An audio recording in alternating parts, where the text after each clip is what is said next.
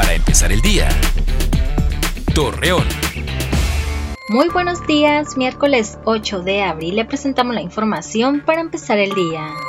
Luego de que el gobernador de Coahuila, Miguel Ángel Riquelme, anunciara que el cubrebocas sería obligatorio, este día se establecerán filtros en diferentes accesos, donde se estarán regalando estas mascarillas para mayor protección de las personas. Felipe Vallejo, director de Medio Ambiente de Torreón, anunció que aunque se tienen prohibidos visitar espacios públicos y realizar reuniones en sus domicilios, algunos ciudadanos hacen caso omiso de las advertencias, por lo cual pide denunciar cualquier anomalía a las autoridades.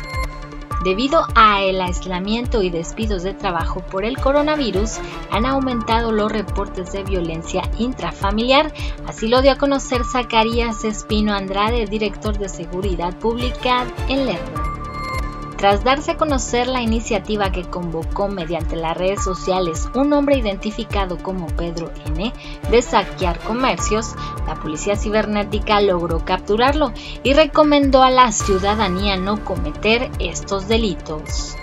Jorge Cermeño Infante, alcalde de Torreón, informó que 10 elementos de la Dirección de Seguridad Pública fueron retirados de sus labores después de que uno de ellos presentara síntomas del COVID-19.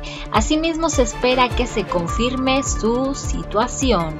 Acompáñenos con toda la información dos minutos antes de las 8 de la noche por Mega Noticias. Para empezar el día, Torreón.